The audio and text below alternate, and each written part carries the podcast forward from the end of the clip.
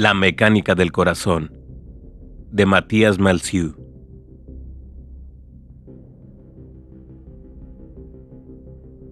Los transeúntes, llevados por el impulso de su trote, se deslizan por el hielo a modo de baile.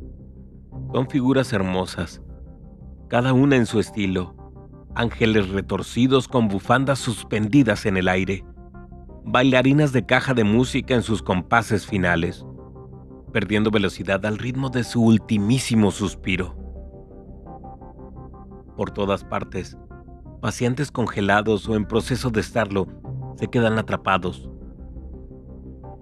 Solo los relojes siguen haciendo batir el corazón de la ciudad como si nada ocurriera. Ya me habían advertido que no subiera a esta casa, a la colina de Arthur Seat. Me habían dicho bien clarito que esta vieja está loca piensa mi madre. La pobre muchacha tiene aspecto de muerta de frío. Si la doctora logra reparar mi corazón, me parece que el de mi madre le va a dar aún más trabajo. Yo por mi parte, espero desnudo, estirado en el banco que linda con la mesa de trabajo, con el torso oprimido por un gran tornillo. Y me temo lo peor un gato negro muy viejo y con modales de mozo se ha encaramado a la mesa de la cocina. La doctora le ha hecho un par de gafas, montura verde a juego con sus ojos. ¡Qué clase! El gato observa la escena con aire hastiado. Solo le falta ojear las páginas de economía de un diario mientras sostiene un puro, menudo patán.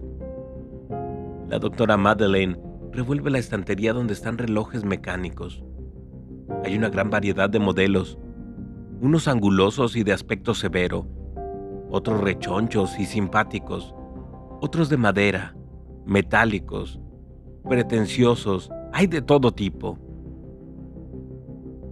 La doctora apoya su oído en mi pecho, escucha mi corazón defectuoso y mientras, con el otro oído, escucha los tic-tacs de los relojes que ha seleccionado. Sus ojos se entornan no parece satisfecha. La doctora actúa con cuidado, como una de esas viejas lentas que se toman un cuarto de hora para elegir un tomate en el mercado. De repente, su mirada se ilumina. ¡Este! exclama, acariciando con la punta de los dedos los engranes de un viejo reloj de cuco. El reloj que ha elegido mide alrededor de 4 centímetros por 8. Es un reloj de madera excepto el mecanismo, la esfera y las agujas. El acabado rústico, sólido, dice la doctora. El cuco, diminuto como la falange de mi dedo meñique, es de color rojo y de ojos negros. Su pico siempre abierto le da la apariencia de ave disecada. Este reloj te ayudará a tener un buen corazón y además combinará muy bien con tu cabeza de pajarillo. Dice Madeleine, dirigiéndose a mí. No me gusta demasiado todo este asunto de los pájaros, pero soy consciente de que la doctora intenta salvarme la vida, así que no voy a ponerme exquisito. La doctora Madeleine se pone un delantal blanco. Esta vez no hay duda de que va a empezar a cocinar. Me siento como un pollito asado al que hubieran olvidado de matar. Registra un recipiente lleno de herramientas.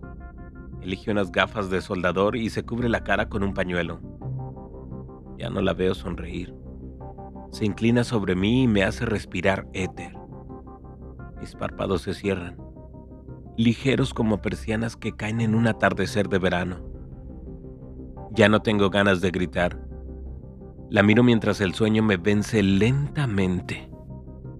Madeleine es una mujer de formas redondeadas, sus ojos, los pómulos arrugados como manzanas, el pecho en el que uno se perdería en un largo abrazo. Es tan cálido su aspecto y tan acogedor que podría fingir que tengo hambre con tal de poder mordisquearle los pechos.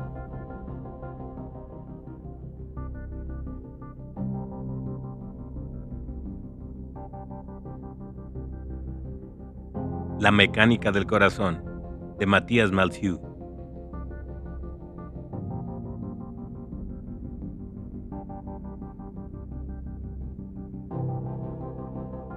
A la voz de los libros, disponible en YouTube y Spotify. Si deseas que tu libro favorito forme parte de A la voz de los libros, háznoslo saber en comentarios. Yo soy Alex Ruelas. Hasta la próxima.